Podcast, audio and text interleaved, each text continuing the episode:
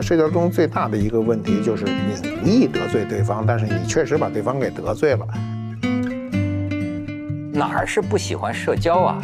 只是害怕失望而已。周围的情绪是会影响你的。你求一个人呢，呃，今天你你会有一种内疚感。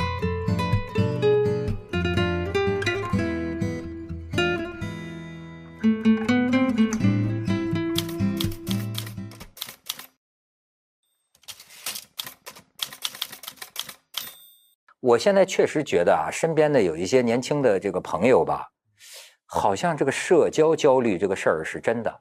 很多年轻的这个同事啊，团建对他们来讲是个负担。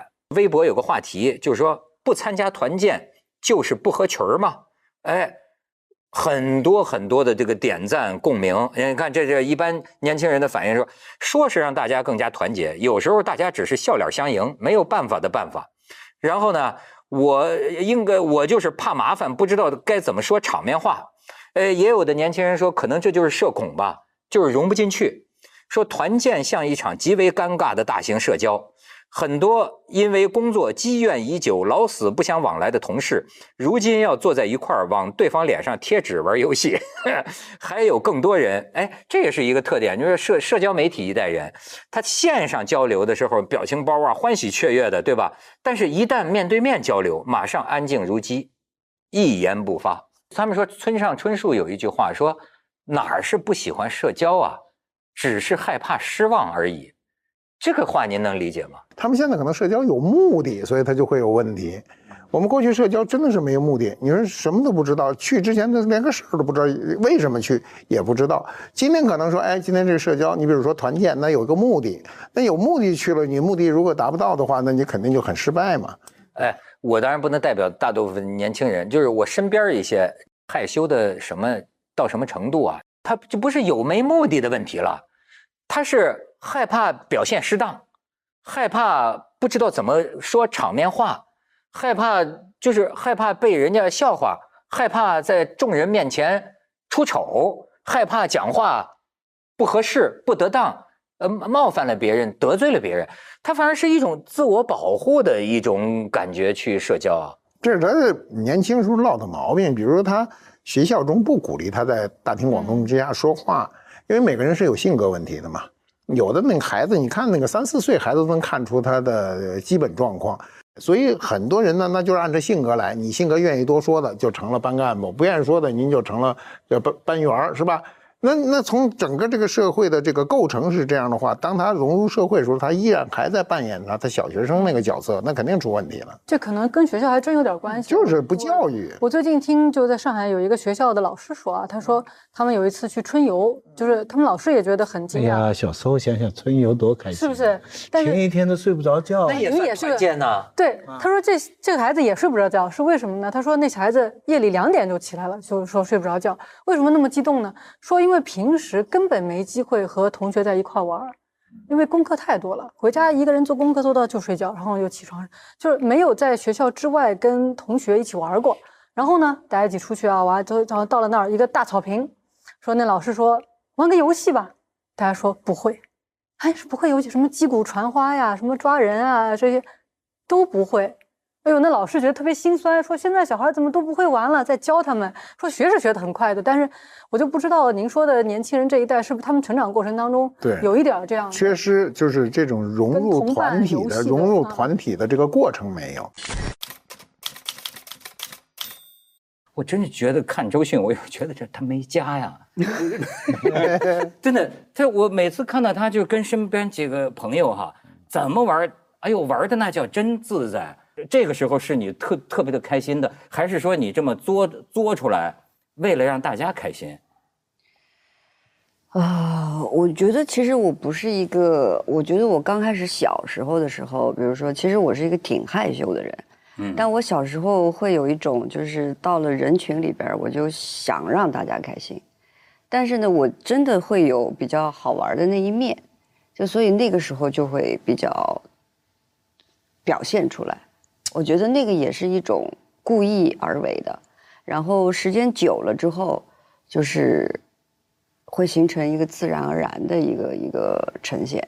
那比如说我跟人接触，我都是喜欢我就全打开了，我就这样，就是我就是这个样子的，就是我也没有瞒你，我也没有要干嘛你。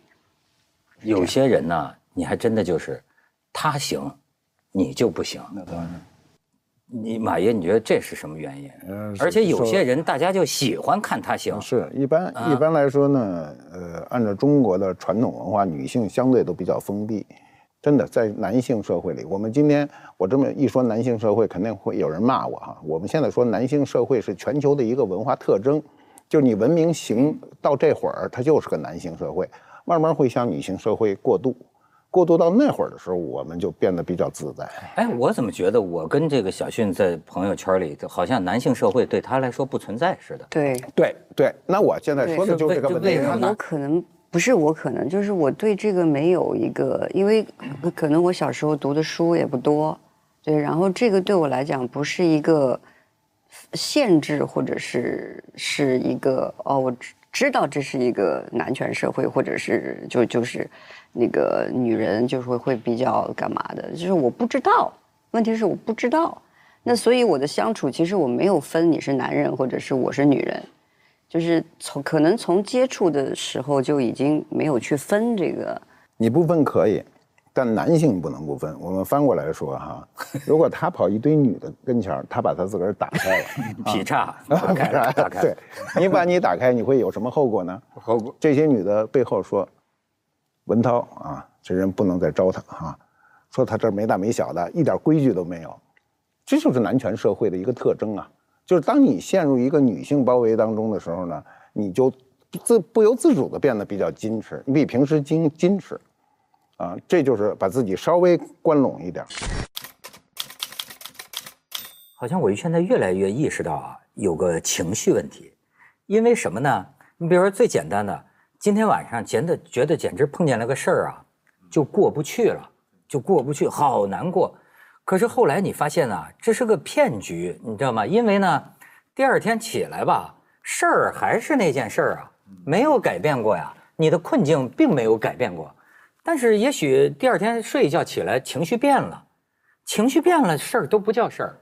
所以我后来是慢慢发现，就是说你所遇到的真的过不去的那个坎儿，它到底是不是有真实的？它到底是不是那么真实？所以我现在就慢慢就觉得，哎，好，等他情绪过去，也许那个事儿没有那么泰山压顶，只是因为我现在，呃，把它想的特别特别重。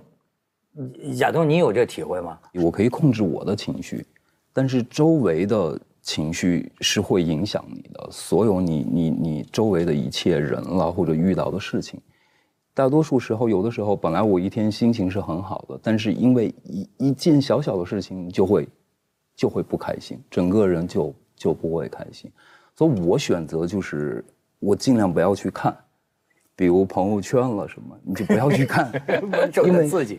对，因为看了以后，你就会发现你要不要说话，你你怎么说话？后来你觉得啊，好吧，就选择不要说了，因为情绪是莫名的。我我本来挺好的，而且影响我的并非是一个多重要的事情。嗯，其实看似跟我无关，可是它就是会让你心情不好。我觉得这个是环境。像我之前，我我前两天在德国坐火车去柏林，那在那个坐火车去的路上呢，我们买的是一等座，结果呢找不到我的车厢，上去才知道我们那个一等座的车厢没有挂，坏了，没有那个车厢，所有的人由一等座变成只能站着两个小时。那错火了。可是所有的老外没有任何一个人有一点点的。因为德国火车经常这样，他们习惯了。那在这种大的环境下，我突然觉得啊，这个事情是可以忍受的。就是环境让你把本来你可能不能忍受的东西变得，其实也是可以的。可是，在我们这边有的时候不太行，就在那个小事情上特别较真，比如路上开车啦，什么遇到一点点小事就就会容易对打动肝火，路怒。对，就是会让你啊，好吧，有的时候情绪，我觉得受环境影响特别大。社交中最大的一个问题就是你无意得罪对方，但是你确实把对方给得罪了。那么这里就是一个是说话的技巧，你可能说话不会说啊。您有这时候吗？太多了，谁每个人都有，只不过你得罪人，你有时候都不知道，你知道吗？你把人得罪了，你不知道啊，啊，你可能若干年以后你才知道的，这都有可能，或者几天以后你知道，你当时就追悔莫及呀、对不对？还有你你有这血的教训吗？这个社交社交翻车的教训。我我倒没什么血的教训。第一，我这个不记得我有什么翻车；第二，我也不怕有什么翻车，翻就翻了呗。对，人一辈子不一定谁跟谁好，谁跟谁不好的，经历很大机会，对对不对？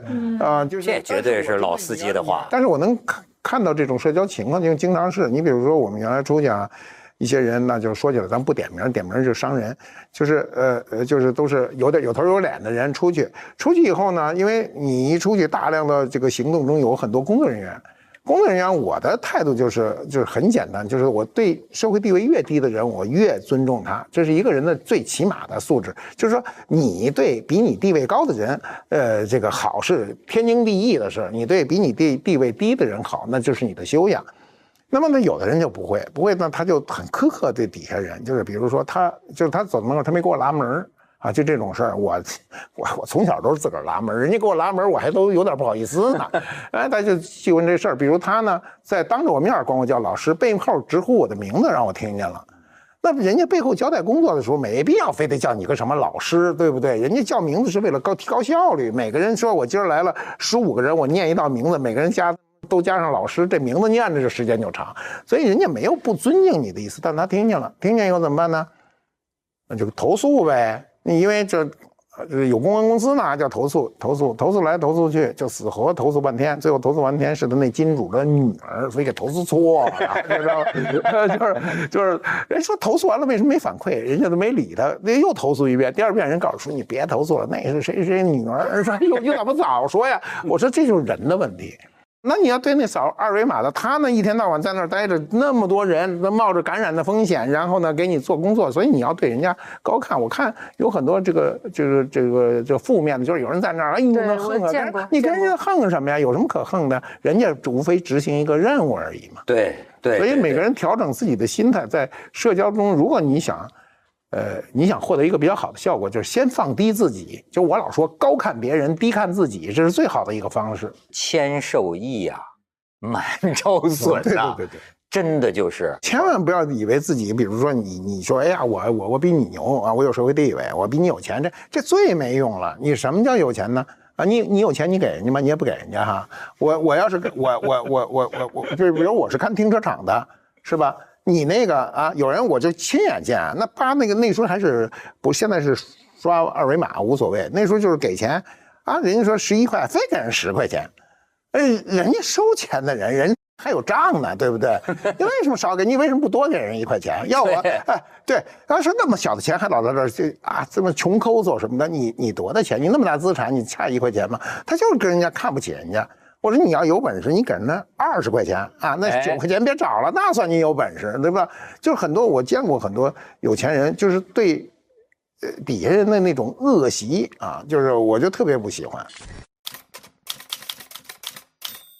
餐厅过去的这个跑堂的对服务员和客人的关系，就就是一个非常稳定的关系。对您您是来给我送钱的，对就是他就会发自内心的来给你做服务，啊，但是，呃，解放以后这个关系就没了就就是当家做主了。对所以呢才会有，就是北京八十年代还有餐厅贴着。绝不无故殴打顾客，对对对，有这事儿，有这事儿。就是这这就这就让这个行业就很难生存下去。但是呢，到了呃现在，就是这个又开始就是城乡的差别，从农村来招来服务员，他拿了一个薪水到这儿，他知道做什么，做各种各样的培训，礼仪的各种各样的培训，还有地方特色的一些培训。比如说，我去过一家山东的馆子，那里边一他就给我，我只去吃过一次饭，他就给我发个短信，我是你的专属服务员，你下次来再订餐什么的就找我就行了。哎呀，后来发现这女孩就特别特别热情。哥哥，你在这个什么什么，今天什么最新鲜？什么？咱家今天买了什么？对对对对，这个北方人不见外啊。但是呢，我就是后来我就没法去这餐馆了，就不管我带女同事也好，这个带女朋友也好，带侄女儿也好，只要去，他都会说。这也不是嫂子吧？他他没记性，只有一个那个服务，对。他把你今天是哪个嫂子？啊？过去解放前哈，这个就是餐饮业其实是晚清以后开才开始逐渐发达的，在这个大都会里，北京，它门口有个非常重要的角色，就叫廖高的，它实际上是叫辽高，就辽看远处瞭望，嗯，瞭望，一看，窦老板来了，就远远的就看见你了。他问题是这个聊高呢，他不是巧舌如簧，他也不是这个这个情商有多高，情商肯定要高哈。他最重要的一个技能叫记忆力，你只要来过一次，你上次什么时候来的，因为什么原因，他都记得清清楚楚。一来说，说窦老板，孙子快过满月了吧？你上次是为这事儿来的。满月我给你办席，招呼一声就得，他都会有，他不会说你领一新女朋友说哟。这回跟上回不是一人啊，他肯定不能这么说话。家伙拆台他特别会说话，而且那个话一定是恰如其分的，达到那个标准，比你低半格。他不给你低好几格，你难过。他低半格，你是主人，他是仆人。这聊高的过去挣钱特别多，嗯，有记忆力，记忆力是可以赚钱的，因为他记性好。那很多人说。其实人家共总就去三回，说那那那餐厅我熟啊，我老去吃饭。其实那过去在餐厅吃饭是不得了的事儿，是吧？带着客人一去，你看，窦老板来了，又来了，这你听着就高兴嘛。他给你所有的语言的位置都特别好，这个是一定是他们得有情商。这就是高级高级马屁，高级马屁看不出来，看不出来，你看出来就不叫马屁。我刚才想这个社区概念啊，因为我小时候都在那个军队大院里。哎，你们那也算社区啊？哎，它又很有意思。说第一呢，大家都特别愿意做无偿的劳动，比如打扫卫生，就有人一喊，各家各户谁不出去，人都觉得丢人。嗯，是是是，对不对？灭蚊子啊，对对，什么除四害、灭蚊子、打扫卫生，人都是拼命的出去，都是免费的啊。这里有没有矛盾呢？我们的孩子里都有矛盾。但出去打架的时候没矛盾，团结。我们是空军大院的，哦，跟海军大院的，海军大院的，海军大院的人也这个态度啊，就他自己肯定也有矛盾，但是他出去跟你时候，他也抱成一个团儿，就是他，你说他有什么利益吗？我想他除了有一个荣誉感，没有任何利益。那时候没有任何利益，但是绝对不会有一个空军大院的孩子。站在海军大院的那群里往回打，对这就说明人性当中是需要归属感，它是一种安全感，也是一种保护，对吧？啊，有组织对他说那个对 保护，比如说哈，我们出去，我们一出去，我们这边出去的人多啊，每个人心里都特对，就安定，就我们人多呀，对，啊，那这边一看，哟，他们才来十几个人，我们这三十多个人呢。就从阵势上，他都有这种归属感。你要这么想想，我现在还是熟人社会里的人，就是我的安全感不是你是谁都是。我的安全感好像还是来自于我有一圈朋友，对，觉得有什么事儿啊，对，好像还有总有人帮忙，总有人就会帮忙，会会支持你吧。对。对，今天的社会变得不信任是就是速度是加快的。你比如你在北京，你假如你到北京来，你举目无亲，有一个人给你领路啊。最好的，他是给领进一个旅游商店 啊，提成去，这是最好的结果了。剩下你就不知道还有什么 花点冤枉钱，对吧？对，那还算一好人呢。啊，改革开放以后，我我在这个就是我那时候我在出版社嘛，呃，那时候就是所有的就是旅游经历都来自于出差，所以特别趁着年轻，特愿意出差，哪儿都干。我第一次到上海去。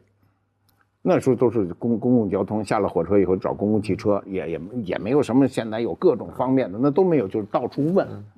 然后有一个人特别的就热心的给我领道，我当时找那个上海做鞋，就是巨鹿路，好像是他妈六百多号是多少号？巨鹿路特长那个路路，上海上海路都比北京长，没人骗，陪着我一路特高兴的就给我领路，说各种事儿。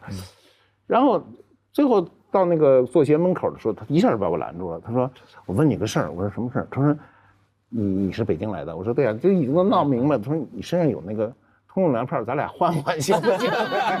我后来我才明白为什么他这个陪着我很高兴因为粮票对我来说，我在那个地方，因为到招待所去，你的出差吃饭得交粮票的，你交的粮票和通用粮票都是一样的，你该吃一斤就交一斤。对，但是这个地方粮票跟通用粮票价值是不等同的，啊对对所以他就跟你要换嘛。对，那时候你会发现，商业社会会带来一个东西叫利益，有利可图。对，有利可图，他就愿意对。那我们慢慢形成了这种有利可图的时候，那就变成无利可图的时候，没人去做。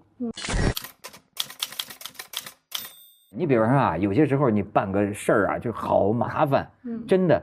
认识一个人啊嗯就认你就这太家伙太有用。你不是说哎，尽管谁都批评说医院那个不不不排队那那怎么着，那换了你要是医院里认识一人，嗯，我也假设了。对啊，对就是太太省事儿了。可是呢，你又会发现呢，现在很多时候我都在犹豫，嗯，就是好像又不合规矩。啊不仅是不合规矩的问题，就是你要不要欠个人情啊？啊，就是就是说，哎，这个你你这找了人家帮忙，哪怕人家不找你来，得那还回去。那天我看一网上一文说的挺有意思，就是你今天这个社会本质上你这个账怎么算？嗯好，他在一个城市结婚，亲戚说送你一个三门大衣柜，对吧？嗯然后呢，这大衣柜呢是找这个火车这个呃什么叫零蛋呢？是什么运来，嗯还是说不用？我给你找一司机，嗯找一司机都是哥们儿，都是朋友，司机带他这亲戚，装着这大衣柜，咵嗯给他送来了。人好，人心太大。送来了之后呢，他们家呢就在庐山脚下。嗯，然后就是这司机说呢，没去过庐山，然后第二天呢还要陪游。陪陪着 上庐山，几在这个得吃一顿，哎，还还还还还说第二天也没在你家住，嗯就我们连夜就回去了啊。最后他算了算嗯，比火车运费 贵三倍，而且呢，你永远觉着欠对欠着他的。对对，对，马爷，你现在求熟人帮忙是个什么心理？我现在就很很痛苦嘛。就你看我没求过你吗？啊，光我求您了，都是人求您不是不是是这样，不嗯不不不，就是你求一个人呢，呃，今天你你会有一种内疚感，尤其像我们这样啊，就因为我还有一个年龄，就我年龄比较大了，然后呢，你还有一个呃假象的社会地位，然后你去求人家，人家就有人办不成的时候，他会特别努力，哎啊，特别努力，还交代不过去啊，交代不过去，弄得你还很痛苦。所以呢，每次都是会试探，就说哎，谁有什么个路子帮什么。我们今天确实是一个人情社会，就是你没有这个路子，你很多事儿就死活都办不成。最后突然你找到一个人，就很简单就把这个事儿办了。对那所以你就被迫相相信这个熟人社会啊，相信我怎么信任你。过去那种生人之间的信任，就是丢得一干二净。我就讲一个事儿啊，我刚才你们讲这个生人熟人之间，我忽然就想起一个事儿，呃呃，我想想，我结婚都三十多年了吧，就是我我我我老婆那时候刚跟我结婚啊，那时候她自个儿去杭州，去杭州呢，到杭州以后呢，她要去到灵隐寺进去拜佛。她拜佛的时候，她她比较信佛呢，她就说我身上不能，第一不能带钱，第二不能带什么，就什么都不能带。然后她就把一个书包呢，把她的钱包、书包和身份证件什么全搁在这个书包里呢，就就是她路上认识的一个人，她给了这个人。啊他说我进去拜佛，你等我哈。他一进去呢，比他想象的时间长，大概有两个小时才出来。那人还在路边等着他。嗯，你今天先别先别说有没有这人，就今天谁敢干这个事儿？你根本不认得这个人，对就不认得，就非常信任。那时候那个社会，这时候我说就大约三十年前的社会是如此的信任。如果不是一个如此信任的社会，他也不会去做这个事儿。嗯今天有没有这种人？我想依然有这种人，嗯，但是没人没人做这件事儿，人有的是。不敢给。我今天给你我就敢，但是人家不是，假设你不谁都不认识你，对呀咱们在座的人都会在那儿等俩小时，但是谁会信任你呢？这是有个问题。那我们今天有一个潜在的一个假象熟熟人社会是特可怕的。我告诉你是什么啊？我们不说的不是一个领域，是一个事儿啊，千万不要误认为是一个领域。嗯，比如一个班主任，嗯，所有的学生有群，四十个学生。这班主任遇到一个难点，啪就发一个说，谁有办法解决？马上有个有个，这是假象熟人社会，因为那个家长有求于他，然后这个孩子就问他说：“我们老师啊，要要要找一个什么东西，啊什么东西，谁来帮忙？”突然就有一个家长说：“这时候我能解决。”嗯，你说这叫什么社会？这假象熟人社会。它不是基于情感，它还是基于交换。对啊，我给你而且办个事儿，而且你对我还孩子不不好一点。交换是公平的也好，嗯我们的交换是公平的，买买卖就是交换公平嘛，对对它是一个非特权公平的特权的就所谓权力寻租。对，嗯权力寻租，不要以为只只是我们的很多官员的腐败的权力寻寻租。我告诉你，最简单的权力寻租是什么呢？就门口看门那大爷，他也有权利，你找他，他不让你进，他让你等五分钟。这五他可以不让你等，或者等三分钟，他让你等五分钟，五分钟以后他不来，他就是权力寻租。他获得什么好处？什么好处没有？他就难为你一下，他心里就高兴，因为我在这儿坐着一天一天的，我没也挺没啥事儿，对吧？要那个存在感，哎，存在感。所以你经常会发现这种事儿。所以说啊，还是善待别人，对吧？至少保护自己。